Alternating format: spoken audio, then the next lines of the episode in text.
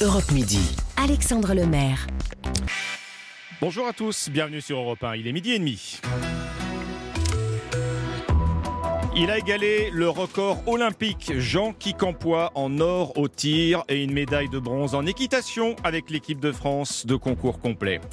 Pas de vacances pour Emmanuel Macron, pas de vraies vacances en tout cas. Les hôpitaux sous pression face à la quatrième vague du Covid. Depuis le fort de Brégançon, le chef de l'État se poste sur Instagram pour répondre aux questions des Français sur la vaccination. Vous l'entendrez.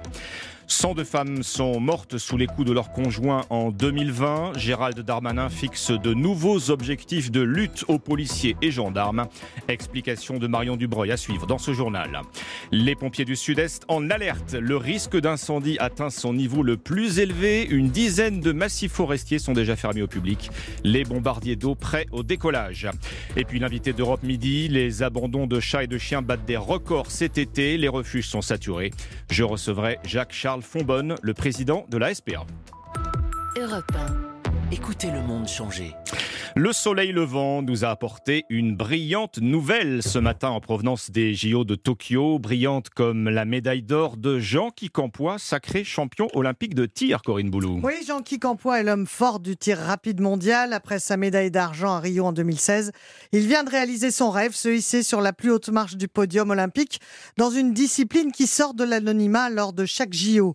À 25 ans, il a résisté à la pression d'une finale qu'il a dominée avec beaucoup de solidité et d'assurance pour s'imposer devant un Cubain et un Chinois, le fruit de son expérience et des victoires acquises ces derniers mois par le champion olympique Jean-Qui Campois, interrogé sur France Télévisions. Voilà, ça fait 5 ans que je travaille dur pour voilà, venir, euh, venir chercher cette médaille d'or. Donc euh, ça a vraiment été une satisfaction, un soulagement d'avoir gagné l'or aujourd'hui. Et je suis vraiment extrêmement heureux d'avoir remporté de cette manière la médaille d'or. Oui, on pourrait croire que c'est facile et que ça s'est déroulé comme des roulettes, mais c'était vraiment très dur en émotion. Donc c'était vraiment dur de, rester concentré, de, de, rien lâcher sur chaque balle, chaque, euh, dixième de seconde pour, pour à chaque impact faire mouche.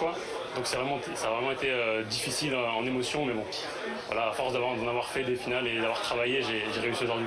Jean Quincampoix, sacré au pistolet 25 mètres, offre à la France sa sixième médaille d'or et à 25 ans seulement, il sera un client au doublé olympique aux Jeux de Paris en 2024. Et l'équitation vient d'apporter à la France euh, une 23e médaille il y a juste une demi-heure, Corinne. Oui, une médaille de bronze par équipe en concours complet pour Nicolas Touzin, Karim Lawag et Christopher Six. C'est une belle médaille, même si la France était championne olympique en titre en arrivant à Tokyo, tout simplement parce que c'était une équipe remaniée en raison d'une cascade de forfaits liée à la blessure ou à la maladie de ses chevaux. Et en revanche, euh, grande déception ce matin en gymnastique. Oui, puisque Samir Haït Saïd, l'un des porte-drapeaux de la délégation française, a terminé au pied du podium de la finale des anneaux, quatrième, remporté par un Chinois. À noter enfin les qualifications en quart de finale des équipes féminines de handball et de basket dans leurs tournois olympiques Corinne Boulot du service des sports d'Europe 1. N'oubliez pas à 13h votre rendez-vous avec les JO. Club Tokyo présenté par Lionel Rousseau. Sur le front du Covid, la pression euh, continue de s'accentuer dans les hôpitaux français. Plus de 700, 7500 patients à l'hôpital selon le dernier décompte. Euh, face à ce rebond préoccupant sous l'effet de la haute contagiosité du variant Delta, Emmanuel Macron met ses vacances en mode pause. Depuis le fort de Brégançon, le chef de l'État, t-shirt noir face caméra, s'adresse aux Français sur Instagram, prêt à répondre à vos questions. L'objectif est inchangé, inciter à la vaccination. Depuis le début de l'été, nous entendons beaucoup parler de la quatrième vague et de la seule arme que nous avons face à elle, le vaccin. Au moment où je vous parle, il y a un peu plus de 42 millions de Françaises et de Français qui ont reçu une injection de vaccin. Et il y a un peu plus de 35 millions d'entre nous qui avons reçu les deux doses et qui sont donc dûment vaccinés, complètement vaccinés. Je sais que pourtant beaucoup parmi vous s'interrogent encore, ont peur, Beaucoup entendent de fausses informations, de fausses rumeurs, parfois n'importe quoi, il faut bien le dire. Alors, euh, j'ai décidé de répondre directement à vos questions. Allez-y, posez-les-moi, et j'essaierai d'être le plus direct et le plus clair possible. Voilà, le chef de l'État Emmanuel Macron ce matin depuis le fort de Brégançon sur Instagram. Le pass sanitaire à l'essai sur la côte fleurie en Normandie. Son extension doit encore être validée ce jeudi par le Conseil constitutionnel, mais depuis le 25 juillet, la nouvelle mesure est expérimentée dans les bars et restaurants de 11 communes du littoral normand. Une semaine plus tard, voici l'heure d'un premier bilan pour les cafetiers et restaurateurs, et c'est loin d'être parfait. Une semaine de couac, de clients perdus, d'incompréhension. Océane Théard s'est rendue au restaurant L'Atelier à Trouville. Déjà plus d'une semaine que Scott Métainier a accroché cette ardoise sur la porte de sa brasserie. Merci de préparer votre repas à présenter à votre serveur. Pourtant, cela fait déjà quelques jours que ce gérant ne vérifie plus les passes sanitaires à l'entrée. La faute, d'après lui, à des consignes floues de la préfecture. Au départ, on disait clairement que les gens ne pouvaient pas les recevoir si leur passe sanitaire n'était pas valide. Et après, au final, on a appris qu'on n'était pas obligé de refuser les gens. Au contraire, on n'avait même pas le droit de les refuser. En plus, les gens ne comprennent pas parce qu'ils viennent un jour, on les refuse. Le lendemain, on les prend. Au final, même si leur test n'est pas euh, valide ou quoi que ce soit. Donc les gens n'y comprenaient plus rien comme nous. Une expérimentation qui coûte cher dans une saison déjà plombée par le Covid. À l'heure du coup de feu, la salle de restaurant est quasiment vide. Clairement, on a eu un gros manque de clientèle suite à ça. On a une mauvaise météo, le Covid en plus de tout ça, euh, clairement pour nous c'est catastrophique. Pourtant côté client, on sort son passe sanitaire de bonne grâce. mon passe qui est bien enveloppé dans une très belle pochette. Comme Geneviève et Catherine qui sirotent leur cocktail. Le passe est ma liberté. Nous, on le fait surtout pour les autres, parce que moi personnellement ça me gonfle, mais bon, moi je le fais pour les autres. Après cette expérimentation, le pass sanitaire devrait être demandé dans tous les bars et restaurants du pays à partir du 9 août. Un reportage d'Océane Théard pour Europe 1 à Trouville. La lutte contre les violences conjugales est l'une des grandes causes du quinquennat. En 2020, 102 femmes ont perdu la vie sous les coups de leur conjoint ou ex-conjoint. La délégation d'aide aux victimes vient de publier son bilan annuel des morts violentes au sein du couple et le nombre de féminicides a, baissé entre, 19, entre 2019 euh, euh, et 2020, Marion Dubreuil. Oui, c'est en moyenne un décès tous les trois jours. C'est une baisse notable hein, par rapport à 2019 où on dénombrait 146 féminicides, soit un décès tous les deux jours. Pour les associations de protection des femmes, c'est l'un des résultats de l'importante campagne de communication, notamment pendant le confinement, pour mieux sensibiliser sur la question, mieux protéger les femmes dès les premiers signaux d'alerte avec des plateformes d'écoute 24 heures sur 24, 7 jours sur 7. Dans le détail, on apprend qu'un quart de ces féminicides surviennent dans le cadre d'une séparation non acceptée. La majorité des faits ont lieu au domicile de la victime ou de l'auteur et une femme sur cinq avait déposé plainte. C'est un pourcentage constant par rapport à l'an dernier. C'est là où il reste une marge de manœuvre importante pour mieux protéger les femmes qui se sont signalées. Ouais, justement, Marion, le ministre de l'Intérieur annonce dans Le Parisien que les plaintes pour violences conjugales seront désormais traitées en priorité. Oui, devant les plaintes au bien, devant les atteintes aux biens comme les vols ou les cambriolages, c'est une réalité de terrain. Aujourd'hui, les interventions pour différents familiaux sont le cœur de métier des policiers et gendarmes.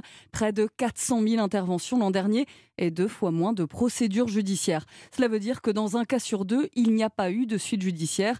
Gérald Darmanin veut y remédier. Il veut encourager le recueil de plaintes ou le signalement au procureur. Il annonce la création de 16 nouvelles brigades de protection de la famille. Il y en a déjà 102 hein, sur tout le territoire. Il s'agit de policiers spécialement formés aux violences intrafamiliales. Après le féminicide de Mérignac se pose aussi la question du casier judiciaire des policiers au contact avec le public. Le policier qui avait reçu Shaines Daoud venait lui-même d'être condamné pour violence conjugale et il avait très mal pris sa plainte, ce qui avait conduit à une mauvaise évaluation du danger. Gérald Darmanin assure que les policiers condamnés seront écartés du contact avec le public et qu'ils feront l'objet d'un conseil de discipline dans un délai de trois mois.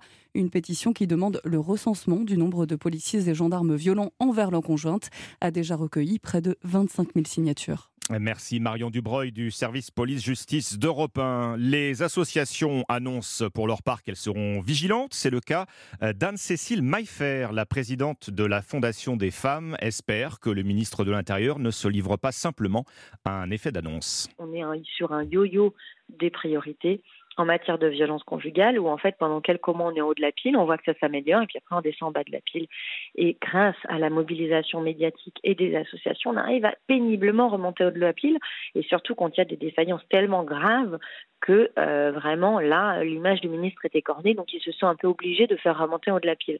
Mais ce yo-yo là, il est extrêmement néfaste pour les femmes victimes. Il faut qu'on puisse leur promettre et que derrière ce soit suivi des faits, qu'elles seront toujours extrêmement bien accueillies et qu'elles seront toujours extrêmement bien écoutées et protégées. Il faut une clarté absolue, une transparence totale, non seulement pour le féminicide de Mérignac, mais pour tous les féminicides qui suivent. Parce que celui de Mérignac, il y a eu de l'attention médiatique et nous, les associations, on a pu prendre le temps de bien regarder dans le détail, mais il y en a 69.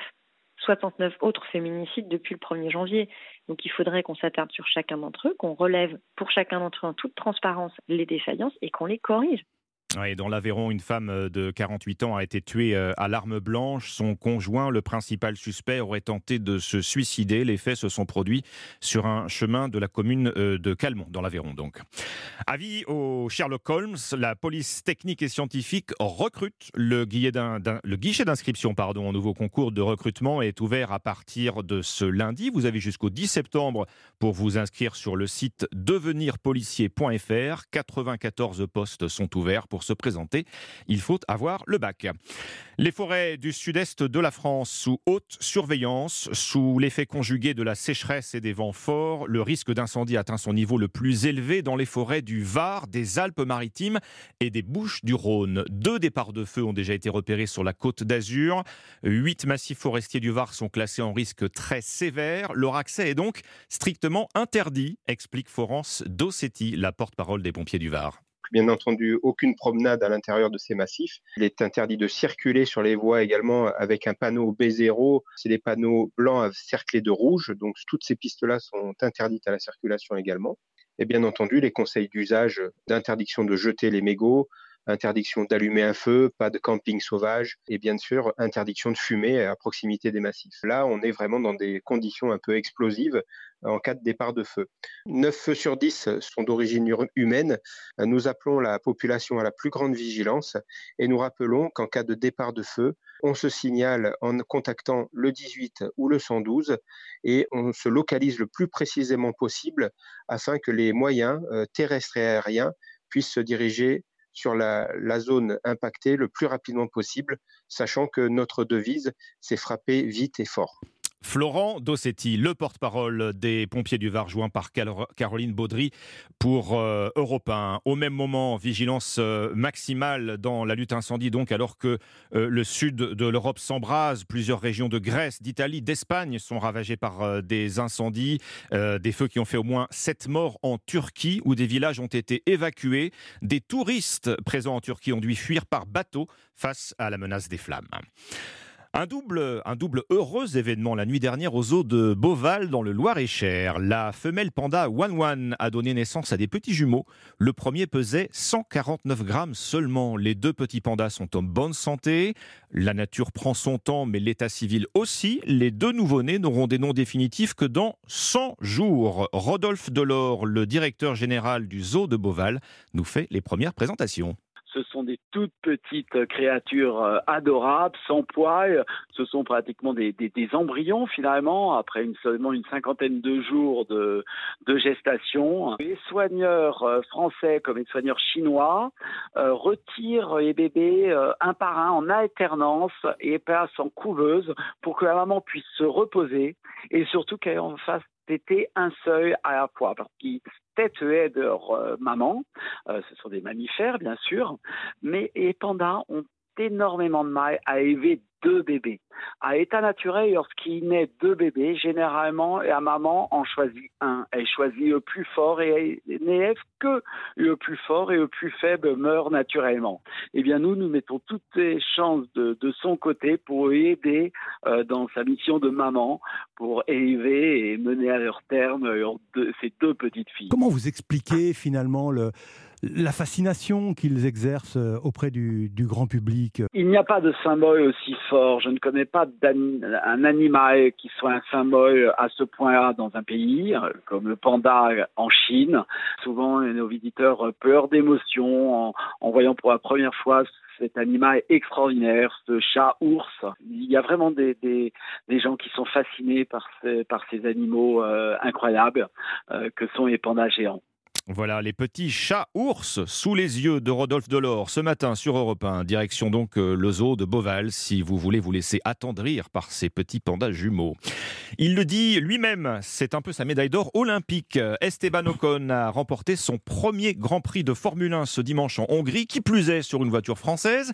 Euh, à seulement 24 ans, euh, Axel May, il marque déjà l'histoire du sport automobile français. Oui, c'est simple. La dernière victoire d'un Français sur une voiture française, ça remonte à 1996 avec euh, Olivier Panis à Monaco sous la pluie sur une Ligier, mais à bord d'une Renault Alpine étant le nouveau nom de l'écurie en F1. À bord d'une Renault, là, ça nous renvoie aux années 80, époque faste hein, pour la Formule 1 tricolore avec Prost, Jabouille, Arnoux. C'est dire à quel point ce succès d'Esteban Ocon hier en Hongrie s'inscrit dans l'histoire du sport automobile français. Euh, certes, les circonstances de course l'ont aidé, un Grand Prix un peu fou marqué par un carambolage dès le départ. Il n'empêche, le Normand et sa silhouette filiforme, visage toujours souriant, a passé 60 tours en tête. Laurent Rossi, le patron de l'écurie alpine, était l'invité de la matinale de Lionel Gougeot.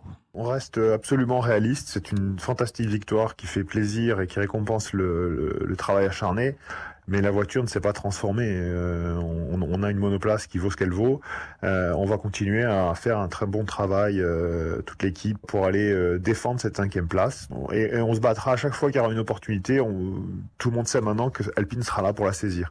Alpine qui est effectivement cinquième au classement général constructeur et à moyen terme, hein, l'écurie française espère battre les top écuries que sont notamment Mercedes et Red Bull. En attendant, Esteban Ocon va pouvoir profiter chez lui de cette victoire en Normandie, hein, profiter de la trêve Festival. Euh, prochain Grand Prix en Belgique à Spa-Francorchamps le 29 août. Le rendez-vous est pris. Axel May du service des sports d'Europe 1. Merci Axel.